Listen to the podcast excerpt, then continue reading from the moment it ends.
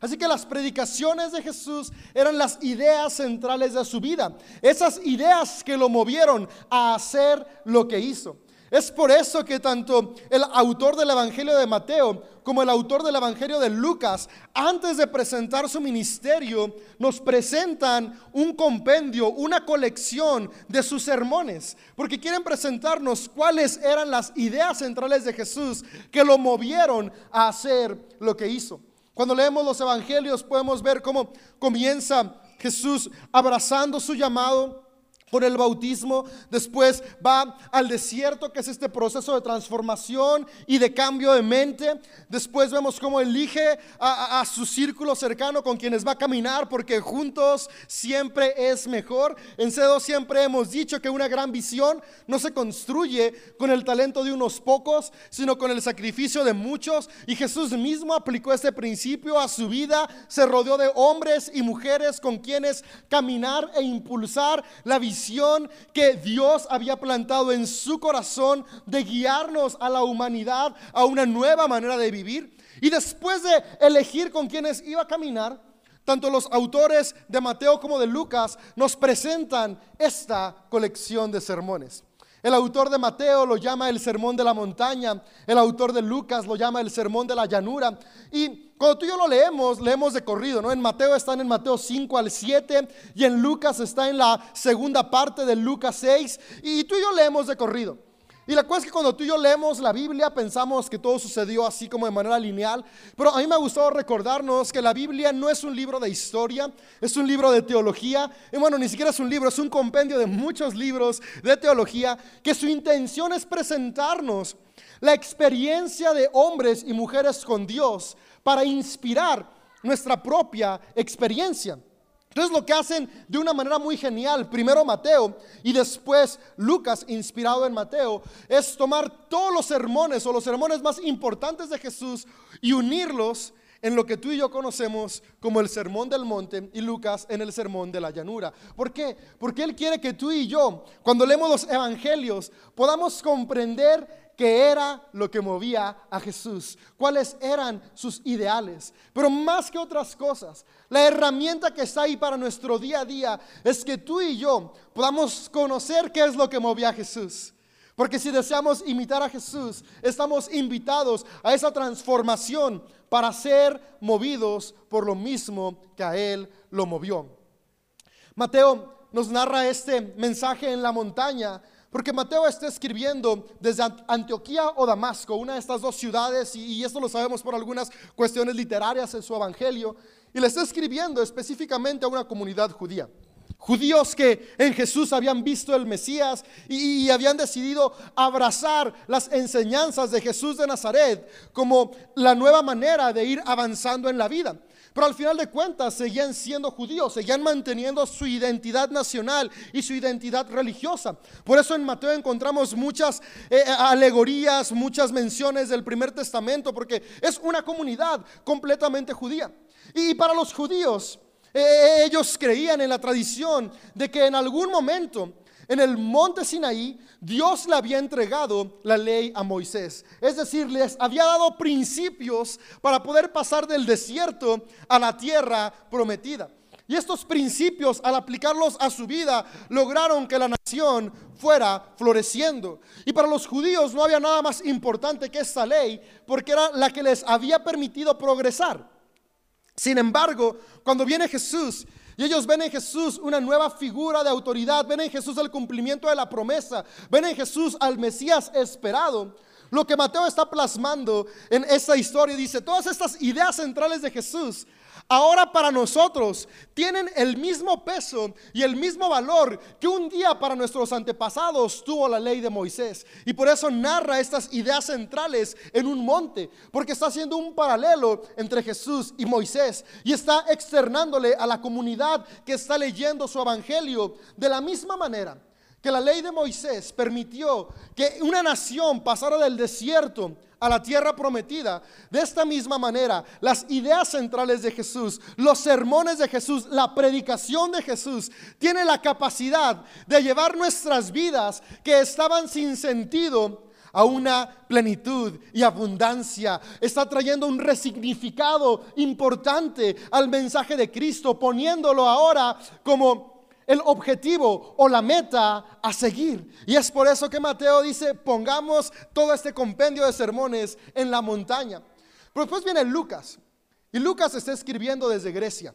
En Grecia es una comunidad que no es de origen judío, pero han escuchado las enseñanzas de este gran maestro de Galilea y han visto en este gran maestro de Galilea al Cristo, es decir, la imagen visible del Dios invisible. Y se han convencido tanto del mensaje que los seguidores del Cristo presentan que han querido abrazar también esta nueva manera de vivir. Y Lucas, quien es también un griego y está escribiendo a su comunidad griega, para ellos el monte no tiene la misma significancia que para los judíos. Y también ellos están enfrentando una circunstancia. En el siglo primero se creía que, que, únicamente si tú eras de sangre judía podías acceder a las bendiciones de Jesús, podías acceder a las bendiciones de Dios. Sin embargo, Lucas, influenciado por la predicación de Pablo, que a su vez había sido influenciado por la predicación de Jesús de Nazaret, Pablo llega a esta conclusión donde dice, no, no, no, este mensaje, si analizamos las palabras de Jesús, las acciones de Jesús, podemos ver que Jesús no se limitó únicamente a los judíos. Jesús habló un mensaje de inclusión, un mensaje en el cual todos podíamos ser parte. Y aunque Mateo, siendo judío, pone estas ideas centrales en el monte, en un lugar donde no todos pueden ir, Lucas, de una manera super magistral e inteligente, dice: Ese mismo mensaje lo lleva a la llanura porque todos pueden estar en la llanura. Y la enseñanza teológica de Lucas es: Este mensaje, estos sermones, estas ideas de Jesús son para todos y para todas. No es solamente para una élite, no es solamente para una nación, no es solamente para algún tipo de personas. Está accesible en la llanura donde todos y todas pueden estar, donde no tienes que hacer nada para alcanzarlo. Porque sabes qué, Dios no espera que tú y yo lleguemos a Él. Él viene a nosotros, de hecho Él está en nosotros. Y es lo que Lucas plasma. Por eso... Me encanta poder tener las dos visiones. Y en Mateo podemos ver una visión que, va mucho a nuestras acciones, que tú y yo hacemos. Mientras que Lucas nos recuerda que estas acciones son para todos y todas. Entonces, en estas semanas yo quiero animarte a que juntos podamos ser inspirados por las ideas centrales que Jesús tenía, para aplicarlas a nuestras vidas y poder hacer lo que Jesús hizo. Jesús con, su sermón fue, fue, alguien que cambió la historia, sus ideas transformaron la manera de vivir de hombres y mujeres y es la invitación que tenemos. Porque la, la manera en la que se vivía en la época de Jesús no era muy distinta a la de nuestros días. Había dos cosas que controlaban el pensamiento de las personas. Había dos cosas en la idea general de cómo los seres humanos creían que se avanzaba y se alcanzaba el éxito que todos deseamos. Y estas dos ideas eran egoísmo y dominación. Si tú eres egoísta, es decir, piensas únicamente en ti, y al pensar solo en ti dominas a quien sea necesario para alcanzar tus objetivos, está bien. Y si leemos con detenimiento la historia, podemos ver que así funcionaba el templo. Sí, el templo de los judíos que se suponía que estaba ahí para presentar a Dios, al final se llenó de egoísmo. Y así funcionaba la política, y así funcionaba la sociedad, y así funcionaban los negocios. Nada diferente al día de hoy donde si volteamos a nuestro alrededor podemos ver que el egoísmo y este corazón por dominar al prójimo es lo que domina. Es lo, que más se ve, porque creemos que es la manera de alcanzar lo que deseamos. Pero Jesús vino a decirnos, no, esa no es la manera, porque aunque esta forma te permite obtener resultados tangibles, por dentro sigues vacío. Porque una realidad es que cuando tú y yo somos movidos por egoísmo, terminamos lastimando a otros, y lastimar a otros también nos lastima a nosotros. Porque por más que queramos aislarnos, el ser humano existe desde siempre en comunidad. Y mis acciones repercuten en los demás y lo de los demás repercute en mí. Por lo tanto, si yo me muevo egoísta, aunque alcanzo cosas, me siento vacío porque hay ciertas actitudes que no traen plenitud a mi vida. Y Jesús dijo, hey, yo quiero mostrarles una nueva forma de vivir. En lugar de vivir siendo egoístas y buscando dominar a los demás, yo quiero presentarles que hay una forma distinta y es la manera del amor y la humildad. Y los sermones que vamos a estar viendo durante esta serie presentan estos dos principios. Cómo vivir en las distintas áreas de nuestra vida, movidos por amor, con una actitud de humildad. Y si vemos la vida de Jesús en los evangelios, podemos ver que estas dos características se mantuvieron constantes, no solo en lo que Jesús dijo, sino aún más importante, en lo que Jesús hizo. Y el día de hoy quiero comenzar con el primer sermón de esta colección de sermones de Jesús, que es el sermón de las bienaventuranzas. Este, este sermón podemos encontrarlo en los dos relatos, tanto Mateo como Lucas. Mateo nos lo relata en el capítulo 5, en los versículos 5 al 12, y Lucas nos lo relata en el capítulo 6, capítulo 6 a partir del versículo 22. Y el sermón de las bienaventuranzas, Jesús está comenzando de una manera extraordinaria a plantear las ideas que Él desea que tú y yo abracemos. Él comienza de una manera muy extraordinaria a, revolucionar la manera de pensar de quienes los estaban escuchando y de quienes ahora podemos leer sus enseñanzas. Y bienaventurado significa, así, así la traducción llana, feliz o dichoso. Y esta idea de las bienaventuranzas era una idea muy antigua en el área de la región donde Jesús se movía. Esta idea surge primero con los egipcios, pero quienes la, hacen popular son los griegos. Los griegos utilizan la palabra bienaventurado para referirse a sus dioses. Y es que para los griegos los dioses eran seres humanos como tú y como yo, pero superhumanos, superiores, que básicamente tenían la vida arreglada. Era la aspiración que todos tenían. Los dioses de los griegos era el ideal del ser humano, a quien no le falta nada y puede hacer todo lo que quiera. Y de ahí surge la palabra bienaventurada. Y después los judíos toman esta palabra y dicen, ok, ¿por qué no lo llevamos a un plano más tangible? Y los judíos la tomaron para referirse a los hombres y mujeres que vivían entre ellos, que ellos eh, admiraban y aspiraban a llegar a ser como ellos. Es decir, quienes tenían muchas posesiones financieras, quienes tenían mucha influencia política, quienes tenían mucha influencia social, era como de, ellos son bienaventurados. Porque había una idea en el antiguo mundo. Y la idea que había era que si a ti te iba bien, era porque Dios estaba contento contigo. No importaba qué hicieras, si te iba bien, era porque Dios estaba feliz. Por lo tanto, aquellas personas que tenían éxito financiero, político o social eran bienaventurados, e, e, eran felices, dichosos. Y si tú no tenías buenas finanzas, tú no tenías influencia política o social, era seguramente porque estabas en pecado y eras una persona que Dios no aceptaba. Y justamente aquí viene la idea de bienaventurados. Y era la idea que circulaba en la época de Jesús. Se creía que solamente aquellos con poder eran amados por Dios. Y Jesús viene a cambiar la perspectiva y viene a decirnos, no, no, no, no, no. No solamente aquellos con poder pueden hacerlo. De hecho, el tener poder financiero, político o social no significa que hay plenitud. Yo vengo a enseñarles lo que realmente es la plenitud. Y ese es el enfoque de este sermón, el sermón de las bienaventuranzas. Y lo que me encanta es que bienaventurado también no es únicamente para referirse estás feliz. el significado amplio de bienaventurado es una persona con la capacidad de ser feliz. Una persona que tiene la capacidad de alcanzar la plenitud. Entonces, cuando tú y yo leemos bienaventurado, lo que ahí se está refiriendo eh, eh, el autor es quien tiene estas cuestiones en su vida va en el camino a la plenitud. ¿Quién no quiere plenitud en esta vida? ¿Quién no desea tener satisfacción en nuestra vida? Todos lo buscamos. Y Jesús en ese primer sermón nos muestra cómo podemos alcanzar la plenitud. Contrario a lo que el sistema nos ha enseñado por siglos, contrario a lo que nuestro egoísmo quiere movernos, Jesús nos muestra cómo ser plenos, movidos por amor. Y este mensaje sacudió los sistemas del imperio, porque todo imperio está sostenido a base de la dominación y el egoísmo. Este mensaje mueve nuestro propio corazón, porque normalmente también tú y yo vivimos movidos por egoísmo y deseos de dominación.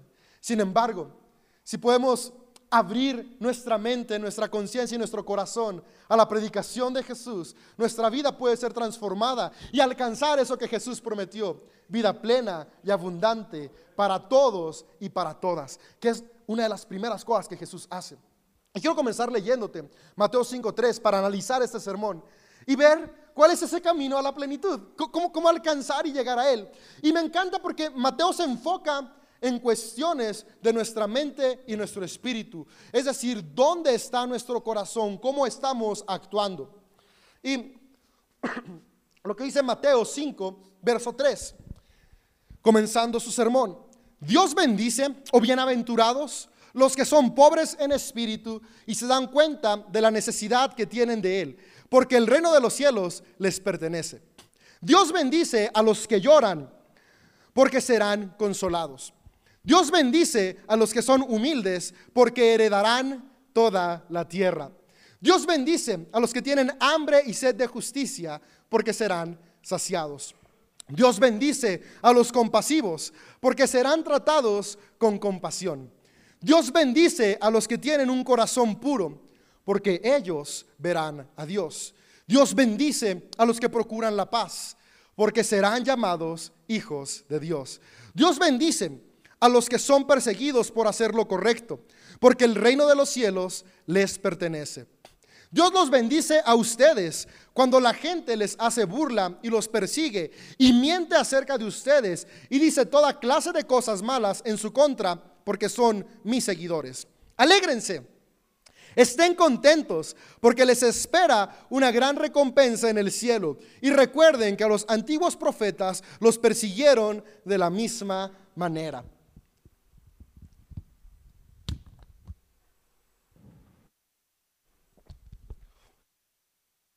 Puntos. Jesús nos muestra el camino a la plenitud. Si Bienaventurado es alguien con la capacidad de alcanzar la plenitud. Lo que aquí Jesús está diciendo es, el camino a la plenitud es con estos nueve aspectos en la vida. Quiero comenzar con el primero. El primero que Jesús dice en Mateo 3, 5, 3 es lo siguiente. Dice, Dios bendice o oh bienaventurados los pobres de corazón. Me encanta cómo lo complementa la nueva traducción viviente de la siguiente manera. Dice, y se dan cuenta de la necesidad que tienen de Él. Es decir, el camino a la plenitud, el camino a seguir el ejemplo de Cristo, comienza con darnos cuenta de la necesidad que tenemos de Dios. Y es que al final de cuentas, lo demás que viene adelante, los siguientes principios que Jesús va a mostrar, son posibles únicamente si tú y yo somos movidos por amor. Y el amor es nada más y nada menos que Dios mismo. Y lo que Jesús está diciendo en esta primera bienaventuranza es, bienaventurado el que se da cuenta que por sí mismo no es suficiente, pero dice los pobres de corazón, quien se da cuenta que por sí solo no tiene lo necesario para caminar a la plenitud, sino que se da cuenta de la necesidad que tiene de Dios. Cuando tú y yo nos damos cuenta que nuestra propia mentalidad siempre nos va a arrastrar a ser egoístas. Nos damos cuenta que ese no es el camino a la plenitud y necesitamos algo más. Necesitamos ese amor divino en nosotros que nos impulse a actuar de manera distinta. La buena noticia es que ese amor no es algo ajeno. Aunque naturalmente nuestra mente tiende a pensar en egoísmo, en cada uno de nosotros existe el amor más puro que pueda haber. Porque lo que nos sostiene, lo que nos da vida, es esta energía suprema, es Dios y Dios es amor. Por lo tanto, amor hay dentro de cada uno de nosotros. Y lo que Jesús dice es, damos darnos cuenta, ser conscientes de este amor en nosotros, para cada día decidir que lo que me va a mover no es mi inteligencia, no es mi capacidad, no son mis deseos, sino es el amor de Dios que habita en mí. Ese es el primer paso para una vida plena y abundante. Y Jesús continúa diciendo que una vez que somos conscientes de esto, lo que sigue es, dice, bienaventurados o Dios bendice a los que lloran. Y aquí la palabra que se traduce como llorar, eh, eh, eh, no, no es llorar porque alguien te hizo algo, es llorar porque estás arrepentido de lo que hiciste. Básicamente lo que Jesús dice es, el camino a la plenitud se alcanza cuando tomamos un tiempo para examinar nuestra vida y arrepentirnos de nuestras acciones movidas por egoísmo. Cuando nos duele tanto actuar de manera egoísta, que ese dolor nos impulsa a cambiar para actuar por amor. Dice, porque ellos serán consolados, ellos serán animados. Y, y este consuelo es recordar que mis errores no me definen. Pero es una invitación a la responsabilidad. Recuerda nuestra serie pasada donde no vivo con culpa, pero sí vivo con responsabilidad. Me arrepiento de mis errores de ayer para hoy comenzar a actuar diferente. El segundo paso en el camino a la plenitud de este mensaje del Cristo es vivir constantemente examinando mi vida de tal manera que mis errores me duelen a un punto no de cargar culpa, sino un punto que impulsa, que cataliza, que me anima a tomar responsabilidad de mis acciones y vivir consciente de que lo que nos tiene que mover es el amor. Y el amor no oprime, el amor levanta, el amor construye. La siguiente principio que Jesús nos muestra dice, Dios bendice a los que son humildes, porque ellos heredarán la tierra. Y, este yo creo que fue uno de los elementos que más sacudió a las personas que escuchaban a Jesús predicar. Porque en nuestro mundo creemos que el éxito es quien está más arriba. De, hecho, todos de una manera u otra deseamos llegar más arriba y ser el jefe, ser el presidente, ser el que tiene el reflector, ser, el más famoso. Y, creemos que, que, eso es el éxito, que esa es la plenitud. Pero Jesús viene a recordarnos, no se trata de estar más arriba, sino de vernos a todos por igual. Humildad, eso es. Humildad es dónde está tu corazón, la posición del corazón, cuando el corazón puede verte a ti y ver a los demás en el mismo lugar. Ni me siento más, ni me siento menos. Veo a cada persona a mi alrededor con el mismo valor, hombres y mujeres creados a imagen de Dios. Y dice, ellos heredarán la tierra. Podemos avanzar, podemos construir juntos, llegar más lejos cuando nos damos cuenta que todos tenemos algo que aportar con el mismo valor. Cada persona vale por lo que es. En la época de Jesús, el valor estaba cuál era tu posición en el templo, cuál era tu posición en la política, qué tantas posesiones materiales tenías. Y si no tenías algo de esto, no valías. Literalmente, no importabas. Y Jesús viene a decir, ey, ey, ey, no se trata de tu lugar en el templo, no se trata de tu ofrenda, no se trata de cuántas veces vas al templo, no se trata ni siquiera de qué templo vas. No se trata en qué familia naciste. No se trata cuál es tu color de piel. No se trata cuál es tu ideología política. No se trata cómo te identificas cuando te ves a un espejo. Se trata de que todos y todas están hechos a mi imagen. Por lo tanto, todas y todos valen por igual. ¿Qué diferencia podemos comenzar a ver si aplicamos humildad a nuestra vida? Va a haber menos egoísmo en nosotros que busca oprimir a los demás. Porque si vemos a todos como igual, vamos a buscar tratarlos de la misma manera que nosotros. Y ahí es donde aplica lo que Jesús dijo. Ama a tu prójimo como a ti mismo. Es decir, date cuenta lo que tú vales, lo mismo vale tu prójimo. ¿Y quién es tu prójimo? Todos y todas los que te rodean en las distintas etapas de tu vida. Darnos cuenta que nuestro valor no está determinado por nuestras acciones, logros o posesiones, nos ayuda a poder construir vidas, familias, sociedades en plenitud. Continúa diciendo, Dios bendice a los que tienen hambre y sed de justicia. La plenitud se alcanza cuando buscamos la justicia. Y la justicia es evitar la opresión. Lo opuesto a la justicia, que es la injusticia, es cuando alguien está siendo oprimido. La cultura nos dice, para avanzar hay que aplastar a otros. Párate encima de los demás. Entre más tengas debajo, más arriba estás. El mensaje de Cristo, la nueva manera de vivir es busca justicia, que nadie esté en opresión, que seamos equitativos. Por eso yo creo que todo cristiano es alguien que está a favor del movimiento feminista, que busca la equidad para las mujeres. Jesús mismo fue feminista. En una época en la cual las mujeres no tenían lugar, Jesús no solamente comía con ellas y las invitaba a estar con ellas, sino que les daba un lugar de posición importante. Las primeras personas en anunciar el Evangelio, en anunciar las buenas noticias, fueron mujeres. Jesús pudo haber decidido encomendar primero a hombres. Pero Jesús vino a levantar la voz por los oprimidos. Mujeres que se les había dicho que valían menos solo por ser mujeres. Jesús vino a decir, no, valen lo mismo. Porque en Dios no hay género. En Dios hay personas. Niños que eran ignorados. E, en la época de Jesús, hasta antes de cumplir 12, que era la mayoría de edad en la época, no valías, no importabas. ¿Y qué hizo Jesús? Jesús va y bendice a los niños. Los discípulos se sacan de onda cuando está con los niños. Porque en esa época los niños no valían. Y era Jesús, ¿por qué estás con esta chusma? Todavía no tienen 12 años. Y Jesús dice, dejen a los niños venir a mí. Porque de ellos es el reino de los cielos. Los excluidos, Jesús los incluye y los eleva a la misma posición de todos los demás. Los enfermos, los pobres, eran excluidos y Jesús los incluye. Justicia, levantar la voz por los oprimidos. La invitación de Jesús es a levantar nuestra voz porque cada ser humano, sin importar su sexo, su raza, su posición económica, su ideología, su identidad de género, tenga la misma equidad porque todos valemos lo mismo. La invitación a levantar la voz, pero también a actuar con justicia. ¿Cómo actuamos en nuestra casa? Papá y mamá valen lo mismo.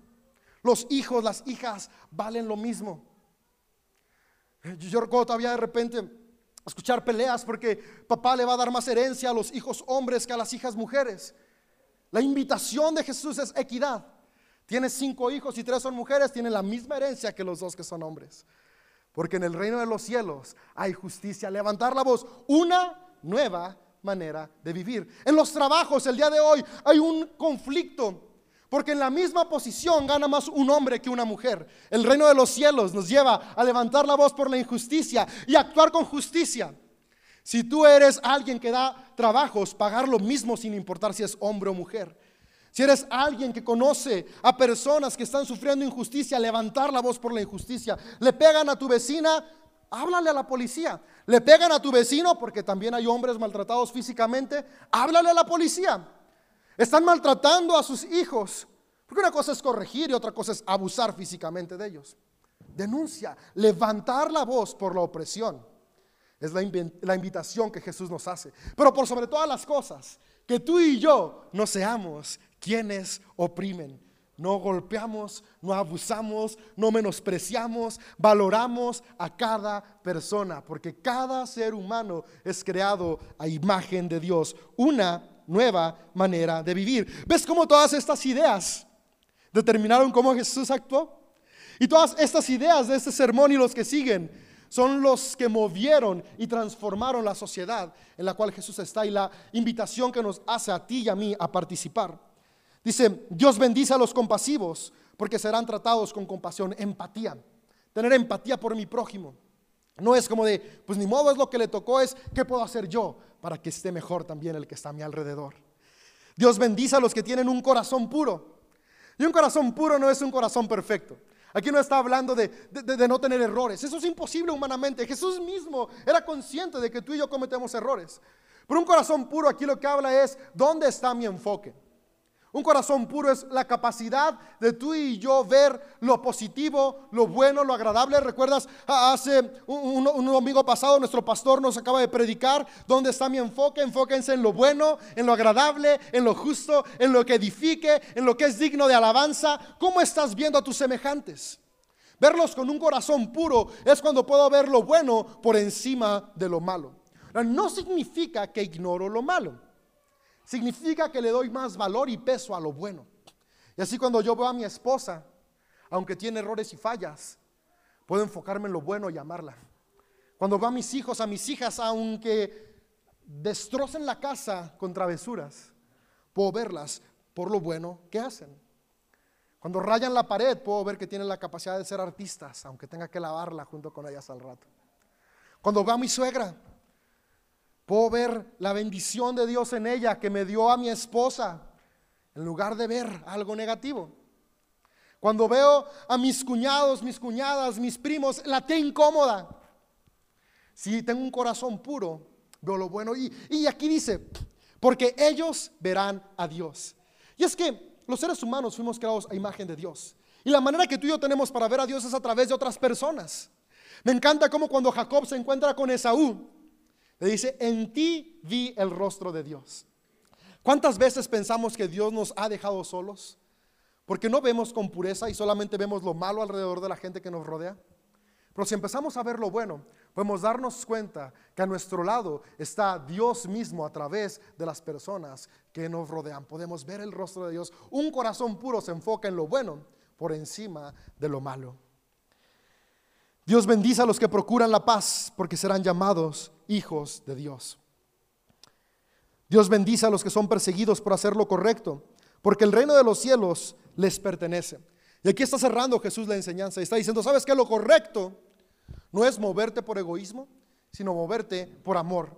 Dice, el reino de los cielos les pertenece porque el reino de los cielos no es un lugar al que vamos a llegar, es un lugar que estamos construyendo aquí y ahora.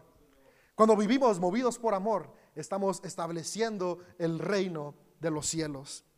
Dios los bendice a ustedes cuando la gente les hace burla y los persigue y miente acerca de ustedes y dice toda clase, toda clase de cosas malas en su contra porque son mis seguidores. Alégrense, estén contentos porque les espera una gran recompensa en el cielo. Wow. Jesús está diciendo, ¿sabes qué? Esta nueva manera de vivir va a hacer que se burlen de ti. Esta nueva manera de vivir va a hacer que te hagan bullying. Porque es vivir contra el sistema, contra corriente. Pero alégrate, porque si vives de esta manera, la recompensa será el cielo. Y es que claro, si tú y yo vivimos con humildad, puede que el compadre te eche carrilla, ¿y cómo que ya tratas a tu esposa como igual a ti si tú eres más machín? No, no, no, no, no importa si somos hombres o mujeres, los dos lavamos trastes. Una nueva manera de vivir. A veces pensamos que el mensaje de Jesús es algo, no, no, no, es práctico en el día a día. Cuando te digan, hey, ¿a poco tienes asegurados a tus trabajadores? No seas tonto, el que no tranza no avanza. Hey, justicia, una nueva manera de vivir. Cuando alguien más te diga, ¿por qué, ¿por qué eres generoso con el pobre? Una nueva manera de vivir. ¿Por qué buscas la paz? Una nueva manera de vivir. Y esto causa crítica. Pero Jesús dice, alégrense, porque si viven de esta manera, el reino de los cielos les pertenece. Su recompensa será el cielo. Y no es el cielo de la vida eterna, es el cielo de aquí y ahora. Porque vivir de esta manera, el resultado a la larga, trae el cielo a la tierra, el cielo a tu familia. ¿Imaginas tu familia donde cada uno de ustedes se vea con estos nueve valores? Claro que tu matrimonio va a reflorecer, tu relación con tus hijos va a cambiar. ¿Te imaginas esto en tu trabajo? Tus patrones de esta manera y tú como trabajador de esa manera. Dice el cielo en la tierra, claro, va a llegar el cielo cuando llegue Hacienda a tu negocio y estés tranquilo porque no te van a multar. Estés tranquilo porque no tienes que dar una mordida porque tienes todo en regla. Estés tranquilo porque fuiste un trabajador responsable que si sales a las seis dejaste de trabajar a las seis, no 15 para las seis. ¿Por qué? Porque cuando tus jefes vean eso, te van a ascender y ahí está el cielo en la tierra. Cuando vivimos de esta manera, dice Jesús, Vas caminando hacia la plenitud con un corazón que ama, como Jesús. Para cerrar, Lucas, que habla en el valle, Mateo está hablando de acciones del corazón. Pero los judíos eran conscientes de esto, algunos de ellos, y vivían piadosamente. Pero seguían con un mal, pensando que esto aplicaba únicamente para ellos, y que si tú no eras judío no aplicaba. Y, esto conecta muy bien con lo que hoy celebramos. Hoy celebramos la comunión, la mesa del Señor, que es para todos. Y Lucas, que era griego, viene y dice, hey, sí, e, eso no solamente es una nueva manera de vivir para los judíos, es para todos y todas. Y por eso Lucas, aunque Mateo dice, bienaventurados los pobres de espíritu. Y Lucas simplemente dice, bienaventurados los pobres. Porque Lucas quiere enfocarse a las personas. Los pobres que eran excluidos. A quienes decían, no, tú por ser pobre quiere decir que Dios no te quiere. Lucas le dice, sí. También ellos los que la sociedad señala y dice que no son amados por Dios, Dios también los ama. Los hambrientos, los excluidos, Dios los invita a su mesa, porque en la mesa del Señor hay lugar para todos y para todas. No es para unos pocos, no importa si eres niño, si eres anciano, si estás en la mejor edad que son los 30. Digo porque estoy en los 30, Cada quien puede decir eso de su edad. la mesa del Señor es para todas y todos. Algo que me sorprende aún más. Los judíos pensaban que la mesa del Señor era solamente para ellos. Y Lucas nos recuerda, no, es para todos. Quien influenció a Lucas, que fue Pablo, es, es que ya no hay griego o judío. Todos somos igual ante Dios. Entonces pensamos que solamente para los que practicamos la profesión de espiritualidad cristiana evangélica es la mesa del Señor. Mesa del Señor es para toda la humanidad. Jesús no vino a salvar a una religión. aunque la tenemos y es buena, conecta nuestra espiritualidad. Jesús no vino a salvar a algunos que tienen cierta etiqueta espiritual. Jesús vino a salvarnos a todos y a relacionarse con cada persona. Bienaventurados somos todos. Es decir, todos y todas tenemos acceso al camino de la plenitud. Y ese camino Jesús nos lo pinta. Vivamos movidos por amor, no por egoísmo. Buscando construir siempre con humildad, alejándonos del buscar dominar. Una nueva manera de vivir. El reino de los cielos en la tierra. Que hoy, al celebrar la comunión, mientras comemos el pan y el vino, podamos recordar las palabras de Jesús. Esto es mi cuerpo, esta es mi sangre. Es decir, el cuerpo y la sangre de Jesús en nosotros, recordándonos el primer punto del camino a la plenitud, ser conscientes de Dios en mí. Que el pan y el vino nos recuerden que así como entran en nuestro sistema y están en nosotros, así está de presente y tangible el amor de Dios en cada uno de nosotros.